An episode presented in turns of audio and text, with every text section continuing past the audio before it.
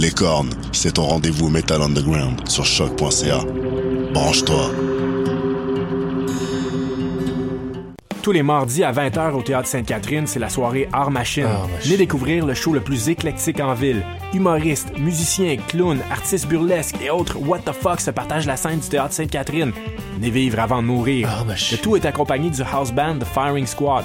10 prix régulier, 7 prix étudiant. Le Théâtre Sainte-Catherine est situé au 264 Sainte-Catherine-S, à deux pas du métro Berry-UQAM. Les portes trouvent à 19h30, show 20h. Art Machine. Voyage au bout de la nuit, c'est ton émission d'ambiance nocturne sur le Nightlife Underground montréalais. Découvertes musicales, chroniques culturelles et idées de sortie pour divertir tes nuits urbaines. Voyage au bout de la nuit, c'est l'émission nocturne de choc.ca. La carte Campus Quartier Latin, c'est des rabais instantanés dans 20 commerces participants. Viens chercher ta carte gratuite devant les locaux de choc.ca et économise partout sur ton campus étudiant, le Quartier Latin. Pour plus d'informations, rends-toi sur quartierlatin.ca dans la section Privilèges étudiants. La Société de développement des périodiques culturels québécois vous présente le Printemps des revues. Que vous soyez passionné de cinéma, d'art visuel, de musique, de théâtre, que vous aimiez vous plonger dans les nouvelles et les poèmes ou que vous souhaitiez approfondir les enjeux de société, vous trouverez parmi les 45 revues de la SODEP. Du 6 au 25 mars, les revues culturelles québécoises vous donnent rendez-vous. Pour plus de détails, rendez-vous sur sodep.qc.ca. Vous écoutez Choc pour sortir des ondes.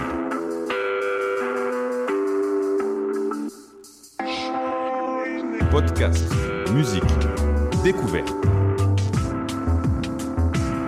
Sur choc.ca. La musique au rendez-vous.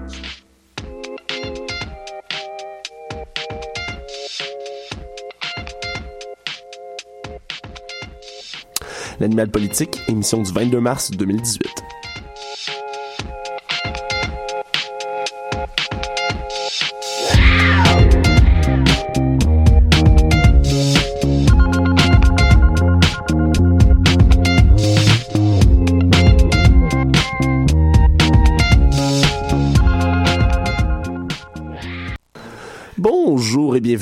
Chers auditeurs de choc.ca à l'émission L'Animal politique, votre émission d'actualité politique de la semaine. Je rejoins ici mes collaborateurs en studio, Cybelle Olivier Cloutier. Bonjour.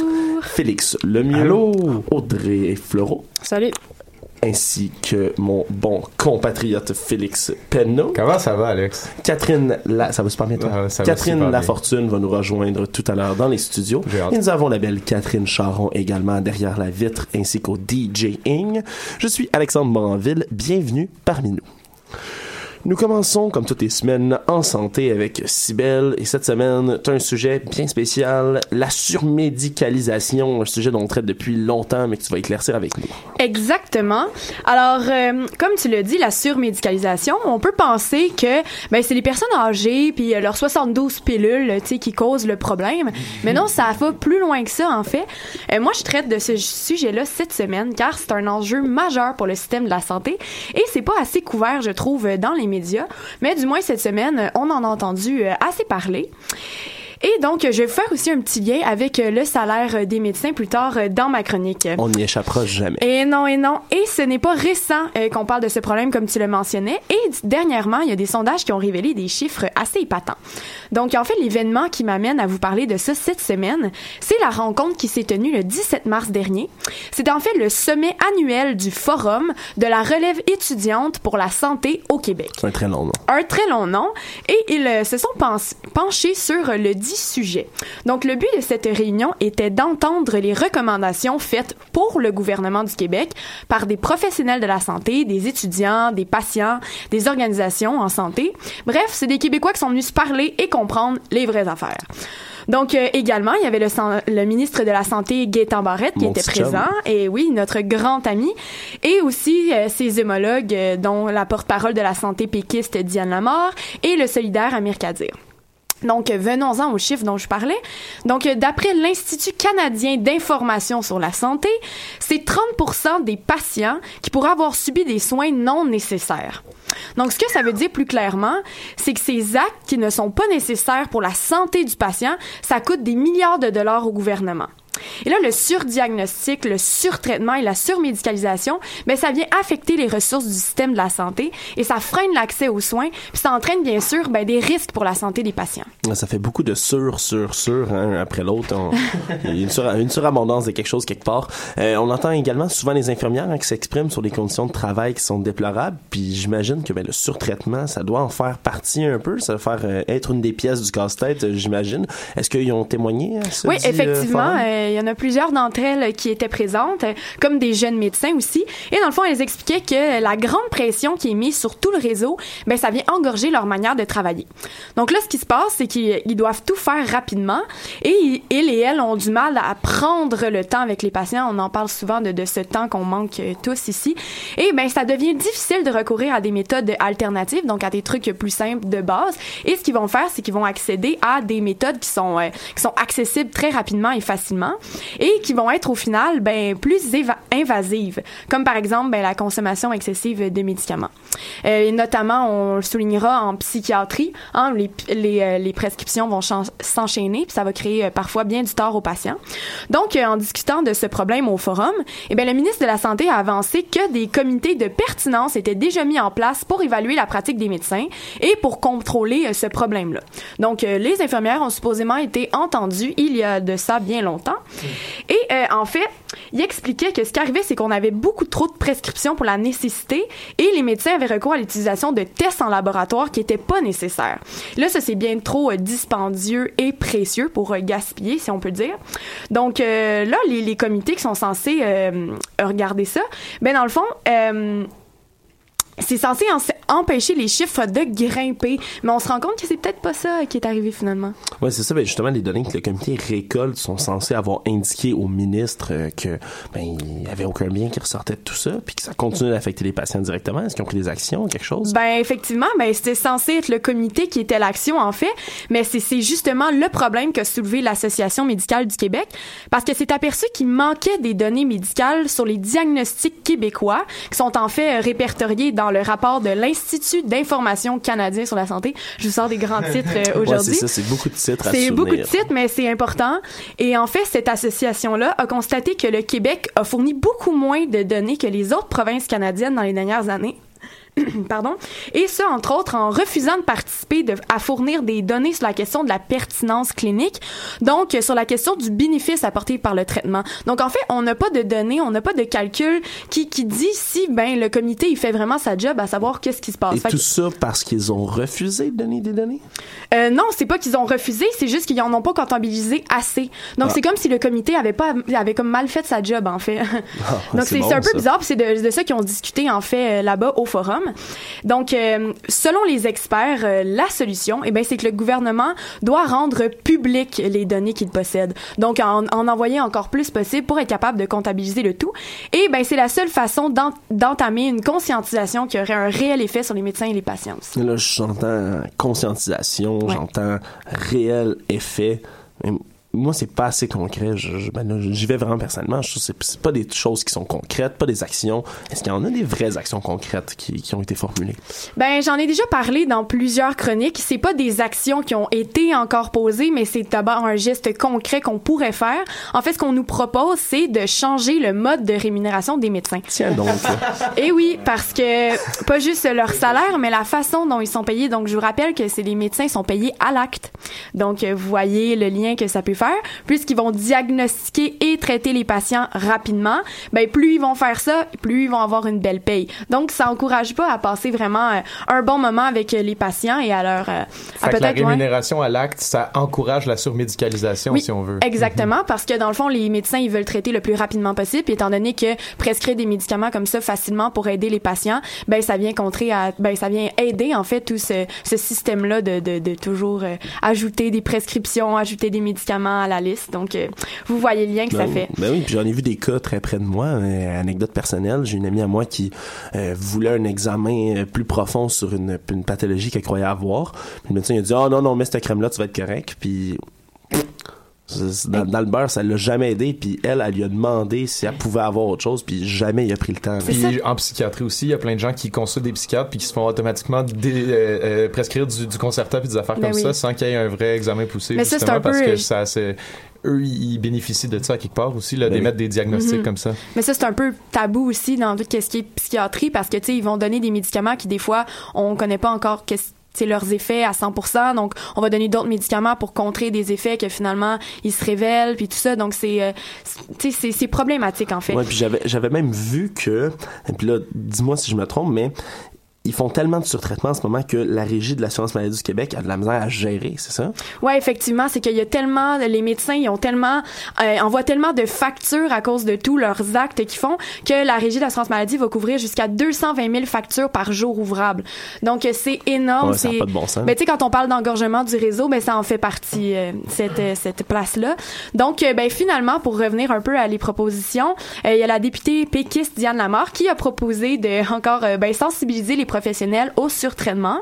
Et de même qu'au coût des soins qu'ils offrent dès leur formation universitaire parce que des fois peut-être qu'on se rend pas compte à quel point ben ça coûte cher. Et aussi en terminant ben on rappelle aux jeunes médecins comme à, comme à tous qu'il y a une vigilance à avoir envers les compagnies pharmaceutiques parce que la médecine c'est une business. Alors on fait attention. Ouais, effectivement, une sage leçon à retenir. Merci Et oui, beaucoup Sybelle. merci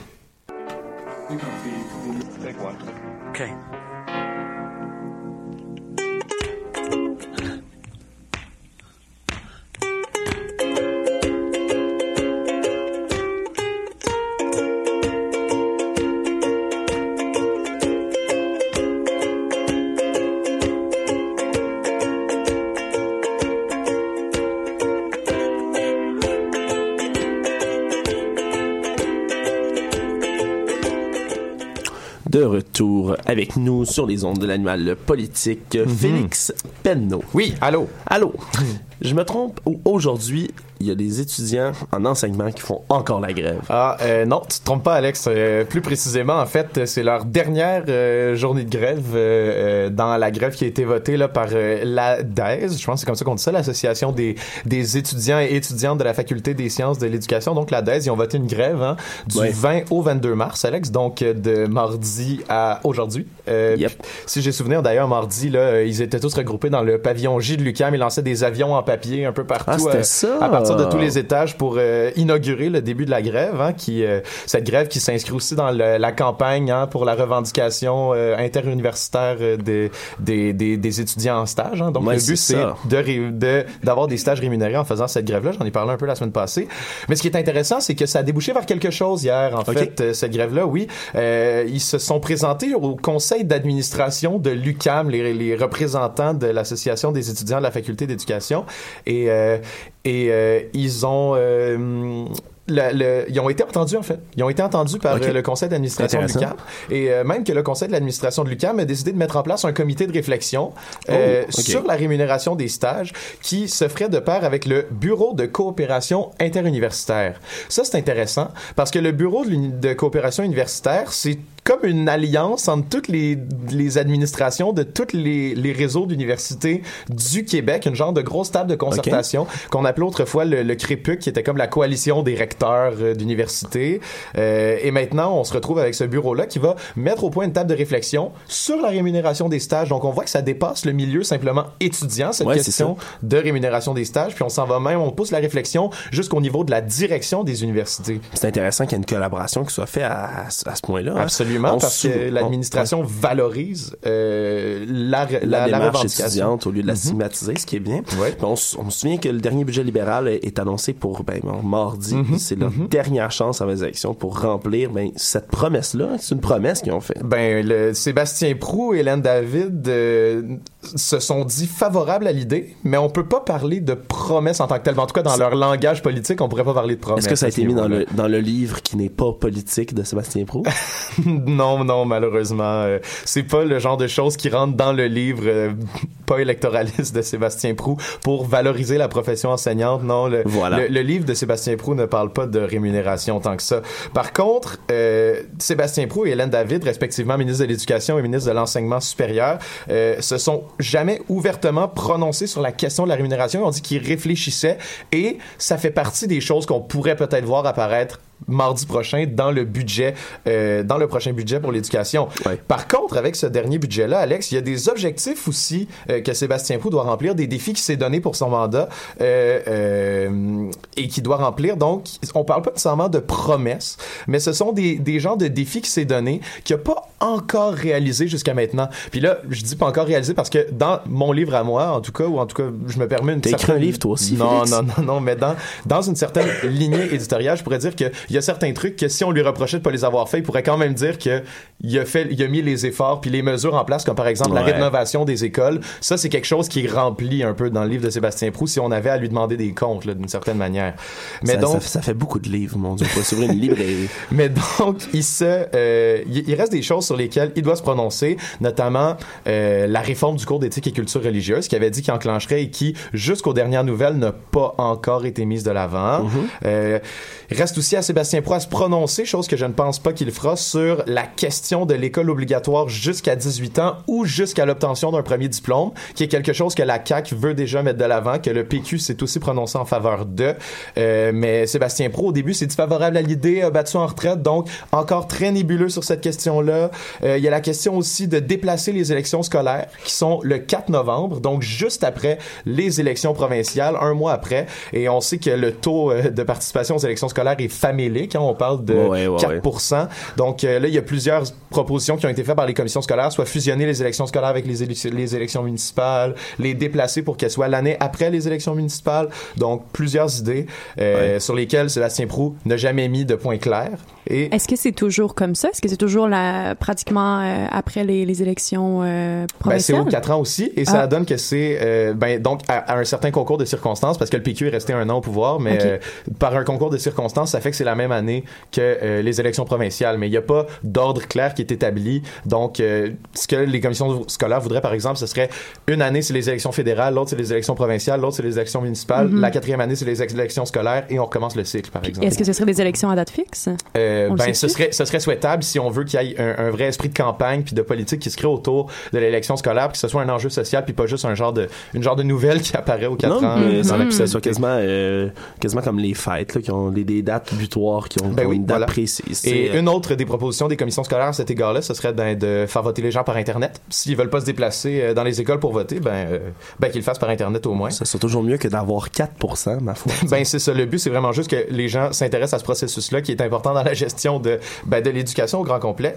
Et finalement, euh, suite au voyage euh, en France, euh, puis à la création du Lab École, euh, on s'attendrait aussi peut-être à ce que pour le prochain budget, il y ait une mise en place d'un plan pour l'enseignement du numérique au secondaire, Ouais, hein, pour ouais, enseigner ouais. la programmation, des affaires comme ça, parce que c'est des, des choses sur lesquelles Sébastien Proust parle beaucoup, s'intéresse beaucoup à ces enjeux-là. Alors, on surveille ça d'ici mardi prochain. Oui, parce que tu nous en as parlé énormément, Mhm. puis c'est du matériel qui coûte quand même cher. On Surtout pour son entretien, en fait. C'est ça Ben, qui c'est coûte ça, le plus hein. cher. C'est ça qui est difficile, puis ça prend.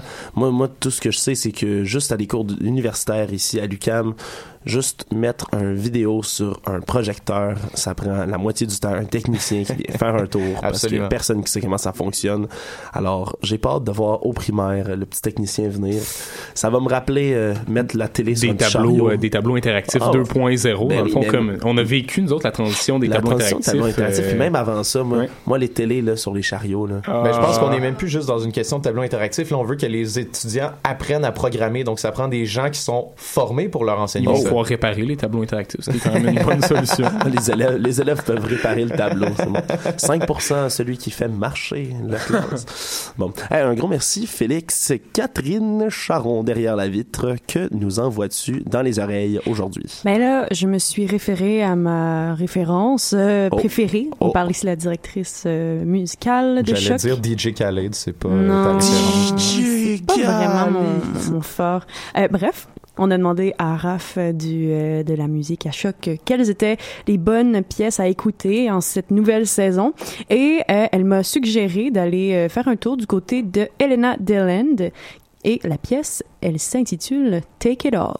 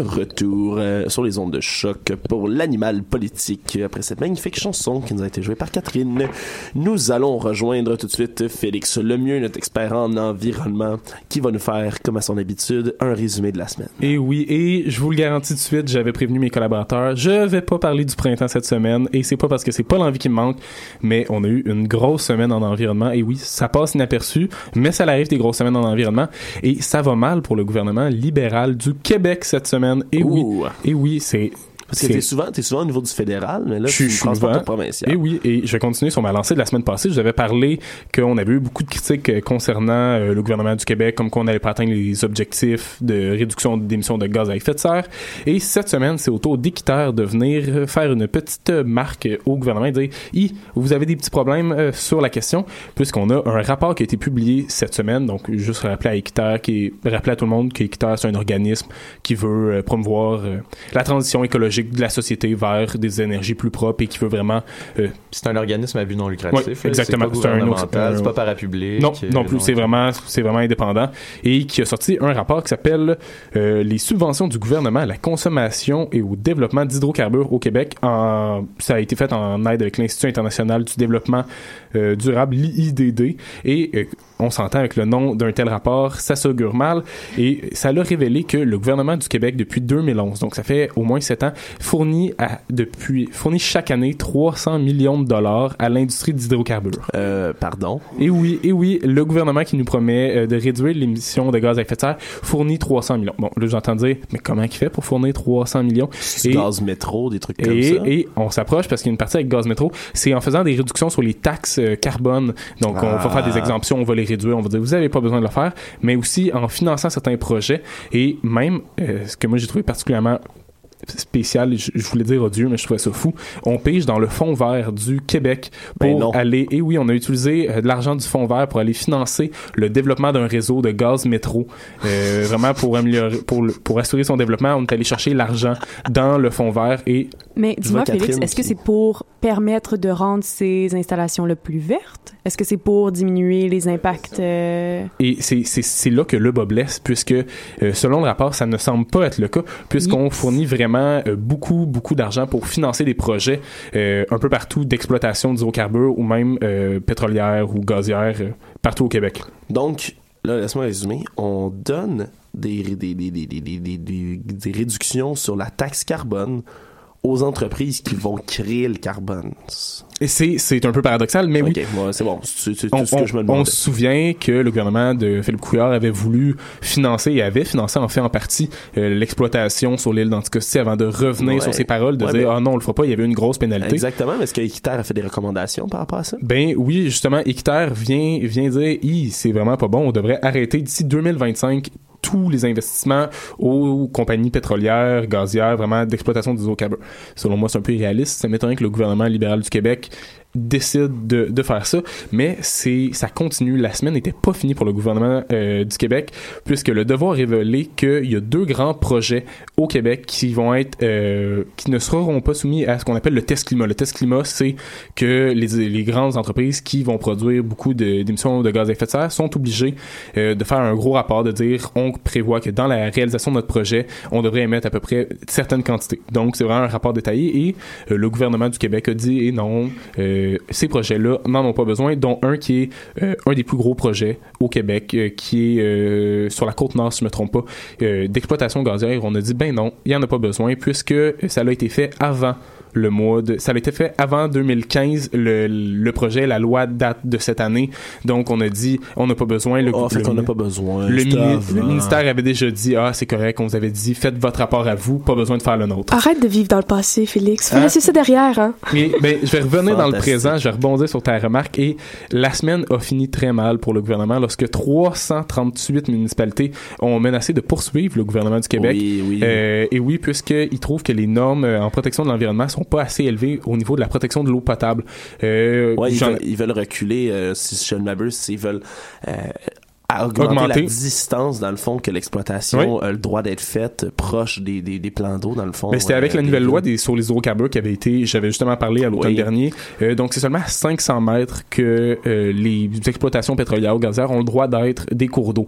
Les municipalités ont dit, on aimerait ça augmenter ça à 2 km, ça serait un petit peu plus grand. Et le ministère de l'Environnement a dit, Hmm, on n'est pas certain. Et je ça les ferait fermer pas mal d'usines, là, j'imagine. Là, euh. et c'est ça, c'est qu'il y a déjà des installations qui sont déjà à certaines distances et euh, le gouvernement et euh, le ministère de l'Environnement de répondre. Le ministère considère que le règlement sur les prélèvements des eaux et leur protection repose sur des assises scientifiques solides et que les sources d'eau potable du territoire bénéficient déjà d'une excellente protection. Ces normes sont d'ailleurs parmi les plus sévères recensées. C'est quand même ironique de voir que c'est une annonce comme ça qui vient directement après qu'Équiterre publie son rapport. Hein. Directement, euh, c'est ça a été fait dans la même semaine. Du tac au tac. Et on voit les entreprises qui, eux, menacent. Et pendant ce temps-là, on a l'Association des, des producteurs pétroliers du Québec qui vont dire c'est parce que les villes essayent de manipuler l'opinion publique. Nous, on est contre ça. Il faudrait que le gouvernement fasse attention avec ça et qu'il recule pas devant les municipalités.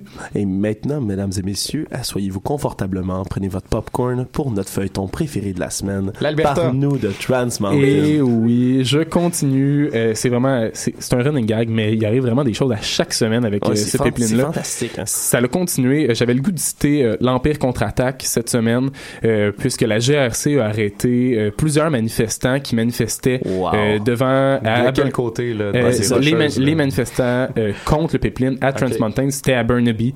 Euh, Ils les Mhm. ont arrêtés. Euh, techniquement, ils ont réellement outrepassé euh, la loi en étant en se s'attachant aux clôtures du chantier et bloquant l'entrée, sachant qu'il y a une injonction de la Cour suprême de la Colombie-Britannique qui les interdit d'être à, plus, à moins de 5 mètres. Donc, on a quand même vu samedi dernier euh, la police arriver, euh, lire les injonctions et en arrêter quelques-uns en après-midi.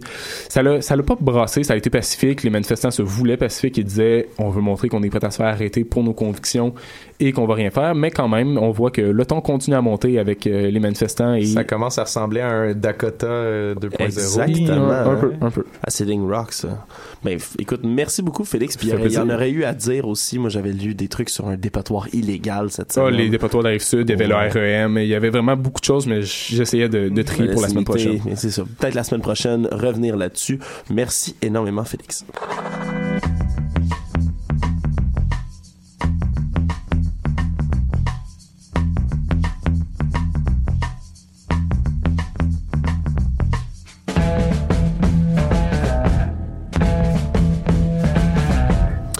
Nous passons maintenant au segment qui fait bien rire ici avec Catherine Lafortune et c'est Pogo de la semaine. Oui, on n'a pas une semaine trop, trop pogo. Non, On- les non. viandes chimiquement séparées, on se sont tenus calmes cette semaine. Je vous en ai quand même trouvé trois petits. On va commencer avec Éric Kerr, député de la CAQ, qui nous a expliqué qu'il n'y avait pas besoin d'une étude, lui, pour savoir que le troisième lien, on sait que c'est un projet pour la ville de Québec, un pont qu'on rajouterait. Ben lui, il trouve pas ça utile, donc pas besoin d'études pour nous dire si c'est utile ou pas. On peut l'écouter. C'est clair que si moi je pars de Beauport, de Charlebourg, que je vais aller sur la rive sud, qu'il y a un troisième lien, je n'ai pas besoin d'une étude très élaborée pour comprendre que le troisième lien va m'intéresser, à moins que je m'en aille à Montréal, comprendrez. Pour moi, là, il ne fait pas beaucoup de doute que oui, le volume de trafic a augmenté, donc la congestion est plus importante, mais les besoins, la nécessité qui commandait la réalisation d'un troisième lien, je crois pas que ça ait changé beaucoup. Et il nous explique ça parce que les trois dernières études qui ont été faites sur la chose ont été faites avant 1999 et la plus récente qui a été faite en 2016, je crois, elle ne mentionnait pas si ça allait être utile ou non réellement. Elle voyait pas vraiment d'impact réel. Donc, au pire, ce qu'on va voir si on fait un troisième lien, c'est Eric Kerr qui fait du drift sur votre pont québécois. ça va être pas mal le fun. On a hâte. Un pogo numéro 2, Alex? Numéro 2, let's go. Eh bien, je sais pas si vous avez entendu parler de la décision de Service Canada de demander à ses employés de ne plus dire monsieur, madame. Monsieur, madame, oui. Oui, mais en fait, juste pour remettre en perspective cette décision-là, ils n'interdisent pas aux gens de dire monsieur, madame. Je pense que c'est qu'ils te demandent si tu veux te faire appeler monsieur ou madame, c'est plus ça. hein? Exactement. Ouais, Ils ouais, comment est-ce que tu veux te faire appeler. Chose que je trouve qui est quand même inclusive, qui est une belle Ouais. mesure. Puis, des fois, quand il y a des ambiguïtés, ça les élimine tout de suite. Ils veulent aussi enlever ça de sur les formulaires. Ça fait que des gens qui se sentent pas bien face à cette binarité-là peuvent s'épanouir un peu mieux en remplissant un formulaire qui leur dit t'es-tu un gars ou une fille? Puis ils font ben euh, je suis pas sûr. Ça peut être tu sais Ouais, ça, y a-t-il une petite case autre? En ce moment, c'est ça. T'es un autre. Donc, Ah, voilà. ce serait le fun d'avoir quelque chose d'un peu plus inclusif qui fait que tu peux te définir comme tu veux. Personnellement, je trouve que c'est un pas assez progressiste de la part du Canada. C'est assez Mais beau. il faudrait, je veux dire, des applications comme Tinder maintenant, tu peux euh, choisir euh, comment tu te, comment tu définis te représenter, puis il y a vraiment une liste vaste là, de, de, de trucs. C'est plus juste homme-femme maintenant. il Ben, y a plein de si- trucs. Si une application niaiseuse comme Tinder peut le faire, pourquoi pas une institution fédérale? Ben là, on rentre dans un débat, mais c'est parce qu'il y a des questions légales assez larges et assez vastes qui définissent le statut euh, du citoyen et tout. Là, Et tu es en euh, train de me dire que c'est plus compliqué de rouler un gouvernement C'est pas mal. Ouais, c'est ça que j'essaie de dire. Merci de ramener les pendules à l'heure. Mais toujours est-il que je trouve que c'est un beau travail que le gouvernement canadien fait. Thumbs up, Trudeau. Par contre, j'avais pas pensé au fait qu'on pouvait faire mal à des gens avec ça. On peut écouter Luc Lavoie et Bernard Drinville sur la chose.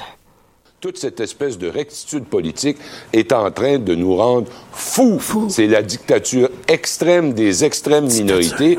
Et moi, j'en ai ras-le-bol. On devrait même plus tolérer ça. Je trouve que c'est allé beaucoup, mais beaucoup, beaucoup trop loin. Bon, moi, là-dessus, je vais y aller avec nuance, OK? Même si j'ai la même colère que vous. On devrait peut-être chasser les gens qui sont pas monsieur madame comme on chassait les séparatistes, Luc. Est-ce que c'est ça que vous nous dites? Ou les écureuils. ou les écureuils.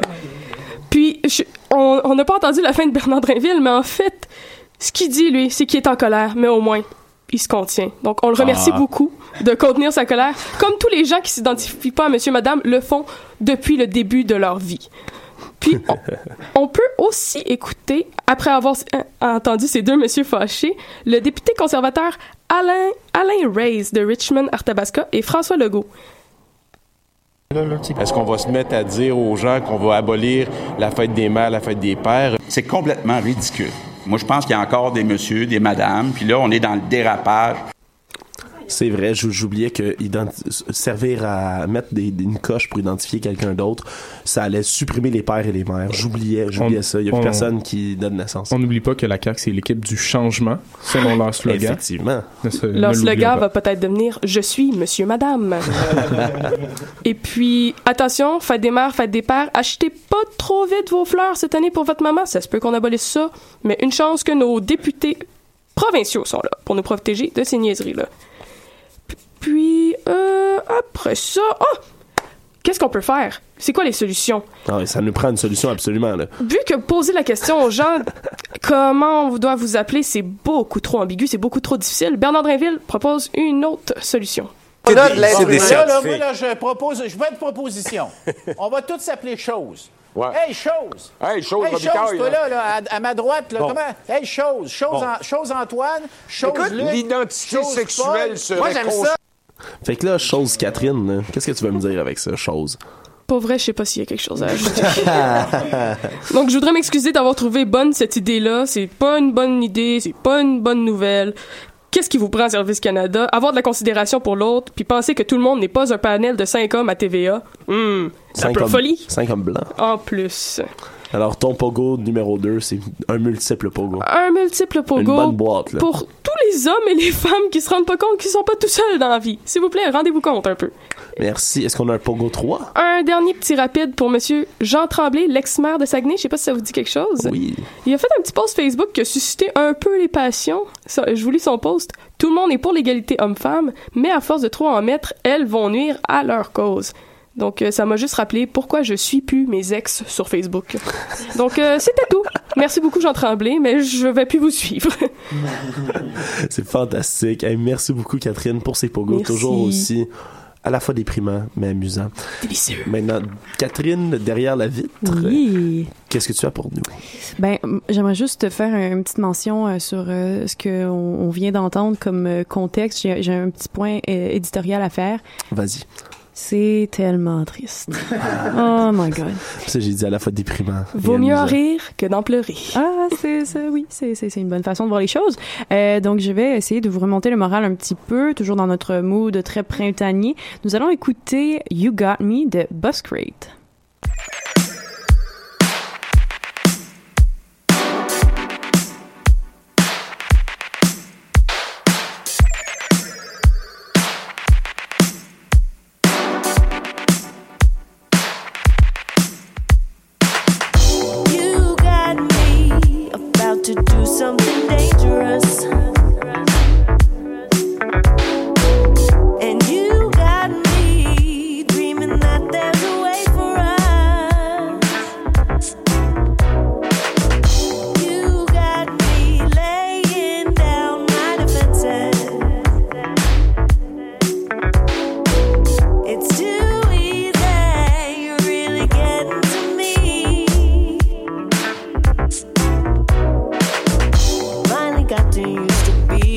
my own.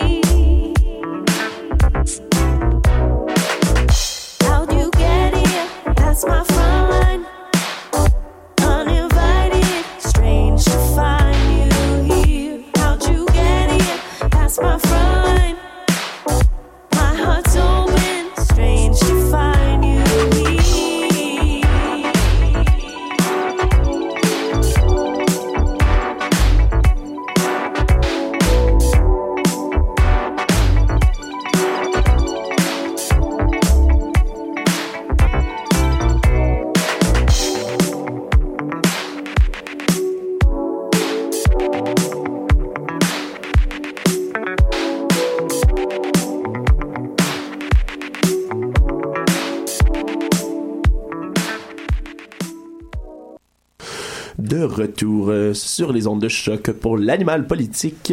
Nous rejoignons maintenant Audrey Fleureau hein, qui nous parle de l'international cette semaine comme à son habitude. Alors, euh, plus de deux ans après avoir fait la promesse, hein, le gouvernement de Trudeau vient de confirmer un contingent canadien va être envoyé au Mali pour soutenir la mission de la paix de l'ONU, puis ça a fait brasse, ça a fait jaser quand même. Oui, quand même. Hein. Alors, c'est une annonce officielle euh, qui a été longuement attendue. C'est surtout pour ça que ça a fait... ça fait pas mal. Voilà, c'est ça.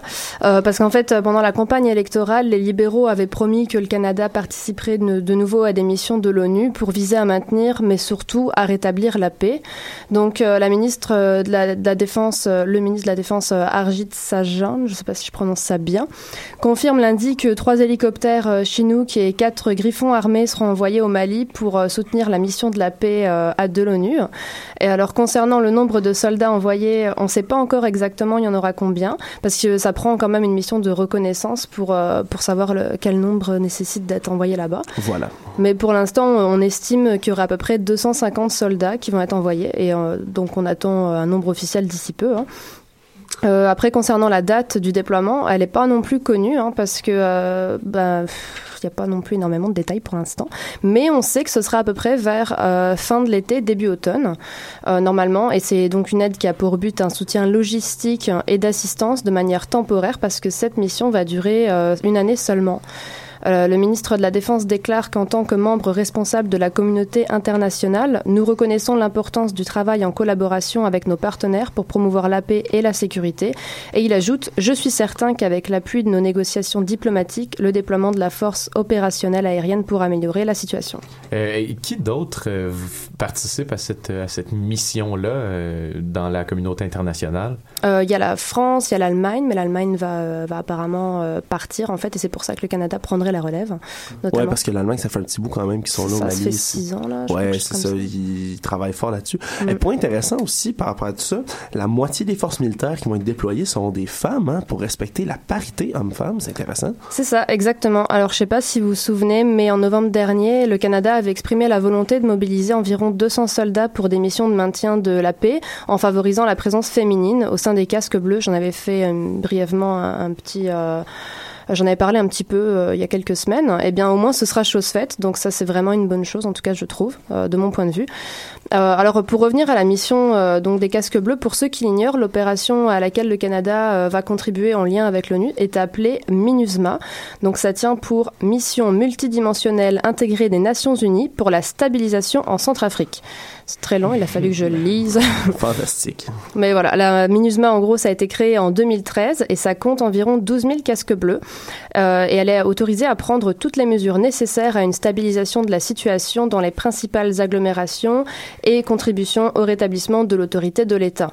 Alors, lorsque le nord du Mali est tombé aux mains euh, des groupes djihadistes liés à Al-Qaïda en 2012, la MINUSMA euh, a été créée l'année d'après afin de rétablir la paix.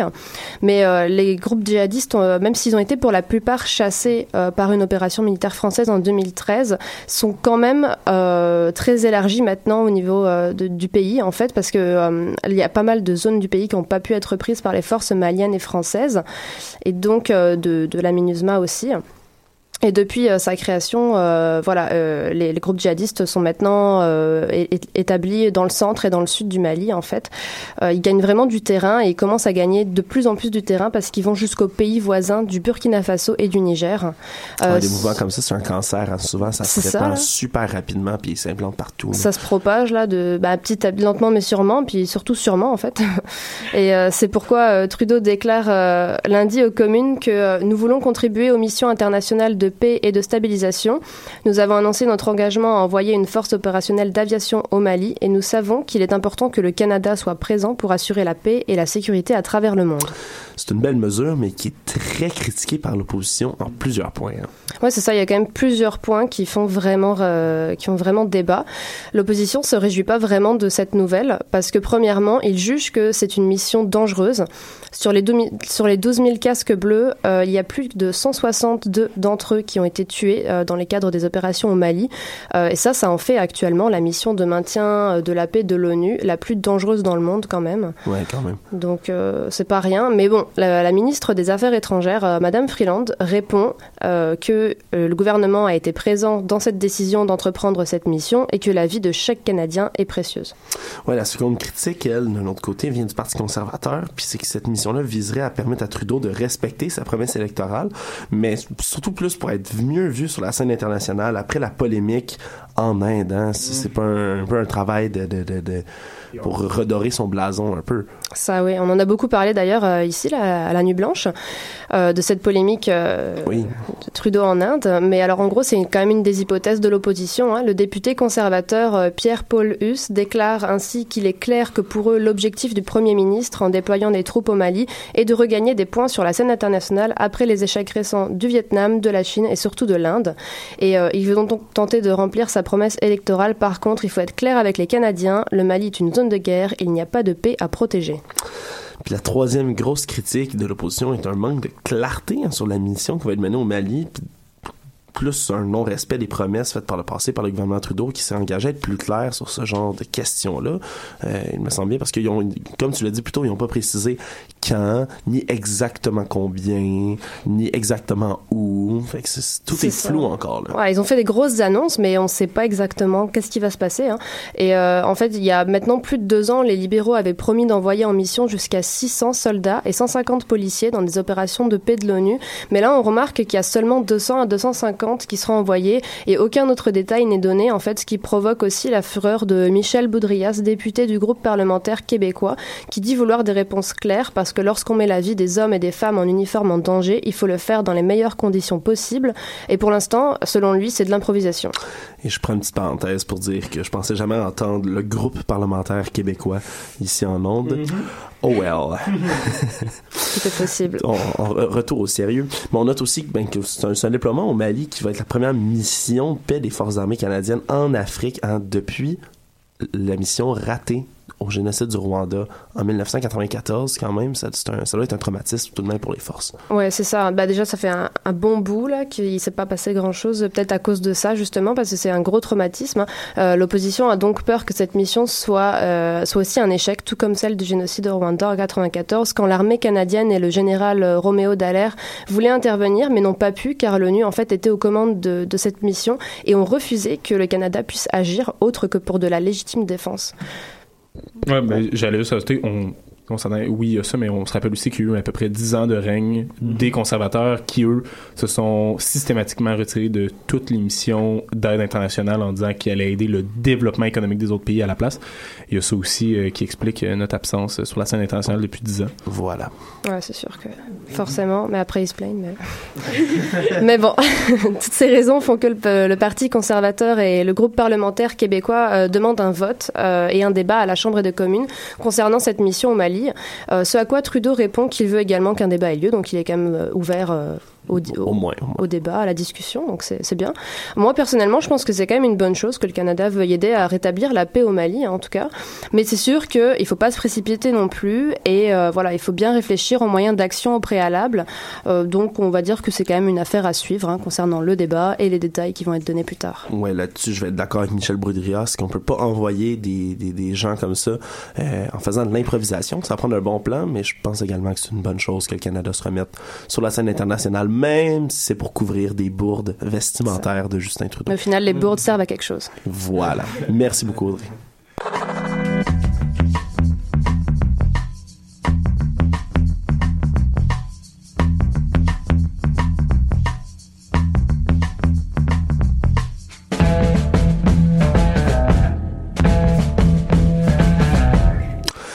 Nous voici déjà rendus au débat de la semaine ici sur les ondes de l'animal politique. Alors, on avait toutes sortes de sujets qu'on aurait pu aborder, mais je trouvais que c'était important d'en aborder un en particulier qu'on- qui a fait beaucoup jaser cette semaine. Le printemps. Un débat sur le printemps. Je veux savoir si la neige va fondre. Pour- Peux-tu arrêter de faire froid? Pour ou contre le soleil? Je pense à rentrer en France, personnellement. Euh, Tantôt, tantôt, Rion disait c'est qui le meilleur des jardins? Est-ce que c'est la banque des jardins? Boum. Est-ce que c'est. Boom des jardins? la réponse c'était la banque. Ouais, oui, ben oui, c'est ça. Oh mon dieu. Elle a tellement d'investissements, des placements stratégiques, boum, il y en a pas beaucoup. Donc, c'est quoi le sujet de débat Ouais, c'est ça, cette semaine? Exactement, merci. Euh, on me rappelle à l'ordre maintenant. Merci.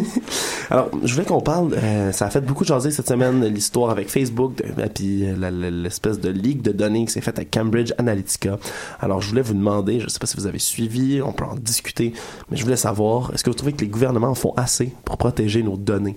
Est-ce que c'est quelque chose qui revient automatiquement euh, aux, euh, aux utilisateurs Internet ou le gouvernement devrait avoir son mot à dire pour protéger nos données? Ben, d'entrée de jeu, j'ai pas l'impression qu'il y a énormément de, de, de ben, il y a pas de volonté, en tout cas, du, du côté du gouvernement ni des partis politiques de défendre, en tout cas, nos données, puisque eux-mêmes profitent, par exemple, euh, de pétitions ou de, de, de, de campagnes de rassemblement pour récolter, justement, des données sur leurs utilisateurs, comme la CAQ ou Québec solidaire l'ont fait jusqu'à maintenant euh, en vue des élections. Donc, euh, au contraire, j'ai pas l'impression que le gouvernement fait quelque chose pour protéger nos données. Je pense que lui, ça lui plairait aussi d'avoir autant nos données que Facebook a nos données, j'ai l'impression.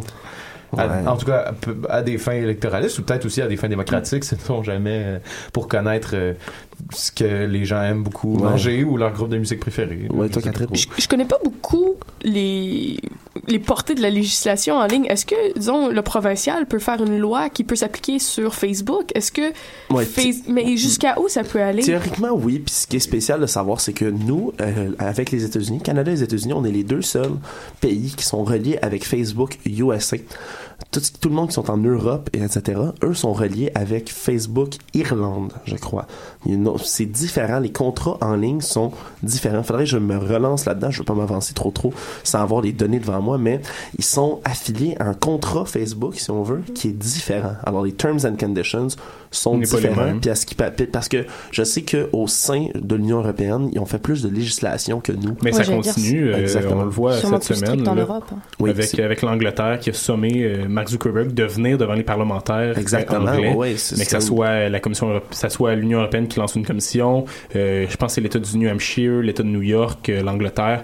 Euh, ça commence à brasser même le, la, pas la chambre des commerces, mais euh, l'organisme de surveillance du commerce des États-Unis Ouais. aussi lance son enquête sur l'acquisition des données. Ça commence un peu à brasser malgré les Ils ont perdu énormément d'argent avec ça aussi. Je pense que c'était quelque chose comme 50 Ça- milliards. Ils ont, ben, ils ont perdu 7% de leur action en genre. qui, a remonté, qui a remonté un peu par contre, Ouais, ça sûr. pas retrouvé ce que ça a eu, mais euh, les, les excuses euh, un peu plates que Max Zuckerberg a fait devant devant tout le monde en disant on s'excuse, on a des défauts, on va essayer de les corriger. Ça passe pas trop non. chance. Ils sont un peu dans l'eau chaude. Ouais, mais c'est c'est vraiment spécial. Puis tu sais, là je suis à un point un peu moralisateur. Puis euh, euh, pour mettre en garde nos auditeurs, je vais utiliser la peur ici. Mais il y a tellement de produits aujourd'hui qui sont euh, poussés dans nos vies, je trouve, inutilement. Euh, on parle toujours des smart quelque chose, là, smartphone, oui. Et les bien sûr. frigidaires intelligents, ça les frigidaires intelligents, euh, j'ai déjà vu un juicer intelligent pour te faire du jus. Faut que tu sois connecté avec ton sel. l'intelligence doit être dans Ah ouais, l'utilisateur. mais- Puis, puis c'est pas des blagues. J'en ai vu sur Internet. Maintenant, il y a des souliers intelligents. Ils sont reliés avec ton sel. Faut que tu les charges. ça sert à quoi? Mais à la base, Comme les lumières de c'est- Noël, c'est- tous des trucs superflus. Non, non, mais ça donne des données sur ton, ton soulier. Sur le nombre Tu de peux pas que tu peux- fais. Ouais, tu peux gonfler Ah, ta semelle. Ça peut. Tu portes tes souliers chauffants, mais c'est une connerie. Il faut que tu charges tes souliers. là. Tes souliers sont Ah pas chargés, non, tu peux pas là- sortir. Ouais, C'est même temps, complètement con. mais- Dans certaines situations, c'est peut-être nécessaire. Là où ça devient aberrant, c'est quand c'est utilisé à outrance, quand, les- Voilà. quand Ouais, c'est sûr. le, le produit en tant que tel est pas nécessairement mauvais. C'est son utilisation qui devient un peu étrange. Mais là, là, je parlais des souliers, mais euh, par exemple, moi, je ris beaucoup. Je, je suis un YouTuber qui fait des, des reviews, si on veut, euh, des petites chroniques sur les produits, des, des campagnes de, de, de sociofinancement, tu sais, les Kickstarter, de des produits comme ça qui sont complètement aberrants. Entre autres, il y en a un qui a été fundé. C'est une salière interactive que tu te connectes avec ton sel. Yes. Là, il y, a un- il y a un- il y a un Bluetooth, tu peux jouer ta musique sur ta salière. Et de quoi de retarder, là? C'est tellement superflu, mais ce qui est drôle, c'est que, OK, ça peut être drôle comme gadget, mais tous ces exemples-là que je donnais, le juicer, les souliers, les trucs de même, c'est que dès que tu te connectes à ça, l'argent, d'accumulation données, Exactement. là. C'est tout ce qu'ils font, c'est prendre tes données, puis après ça, les revendre à Google ou à d'autres compagnies qui, eux, après ça, utilisent ces données-là pour améliorer leur marketing, puis pour même les revendre à d'autres Ou les compagnies, les compagnies Ça- d'assurance aussi réutilisent Ouais. ça et C'est une tendance chez les compagnies d'assurance de ah, euh, si exemple tu as telle application, on voit est-ce que tu manges bien, est-ce que tu dors bien, est-ce que tu profites de la vie de façon convenable? Si ah, tu manges mal, tu dors mal, ah, ça va coûter plus cher. Donc c'est réutiliser toutes les données à mauvais escient. En même temps, si tu Là, je vais peut-être paraître vraiment bizarre, mais si tu as si mauvais escient que ça, si tu réussis, mettons pour tes assurances, le but des assurances, c'est de payer en fonction de euh, ton, en fonction du risque que tu représentes. Mais si t'es quelqu'un qui, a un, mode de vie très à risque, c'est c'est c'est Mais là, la, c'est- la fonction c'est- de l'utilisateur-payeur qui embarque, mais euh, c'est normal que tu payes plus qu'une personne qui a un, un- un- des, des, des utilisations de De ta de- vie privée. Mais c'est ta vie privée, Ouais. Mais même sans Ben, ça, c'est plus que... que... ça, j'ai l'impression que c'est c'est pas juste une question de vie privée, c'est que tu remets entre les mains d'une entreprise privée la- le choix d'influencer sur toutes les décisions que tu peux faire La- dans la ta gestion- vie, de la gestion nutrition jusqu'à tes méthodes de Oui, déplacement. mais c'est ça savoir est aussi, est-ce qu'ils sont au courant, les utilisateurs, que toutes ces données-là sont vendues? c'est vrai que c'est C'est ça le conflit euh, éthique, je crois, là-dedans, parce que oui, ça pourrait être pertinent, puis ça pourrait être euh, une, une chose positive, tu Mais sais. c'est- et c'est là que je mets tout le monde en garde, c'est que on en parle depuis tellement longtemps, faut faire attention avec les terms and conditions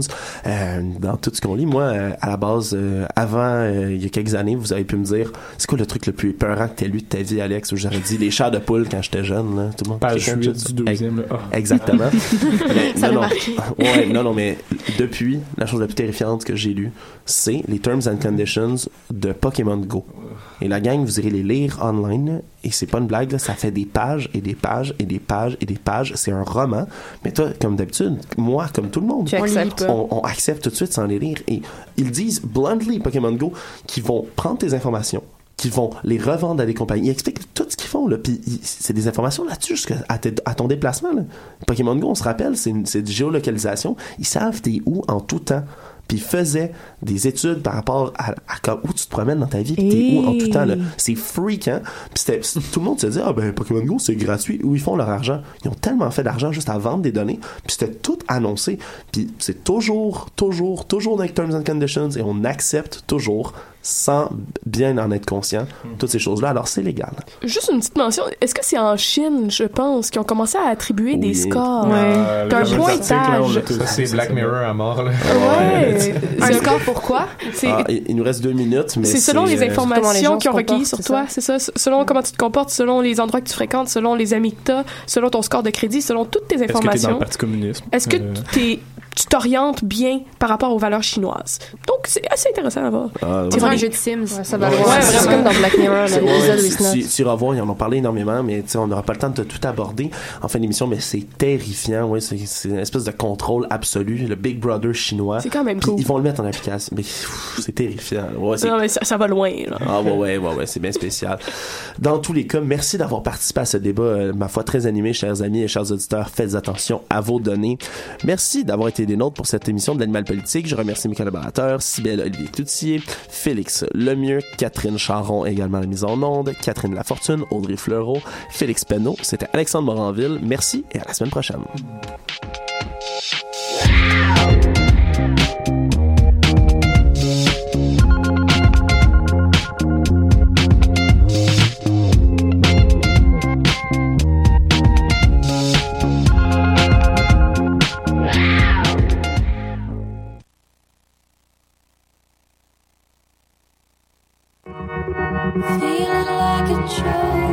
Cause you know yours control. Feelin' like a joke, cause you know you lost.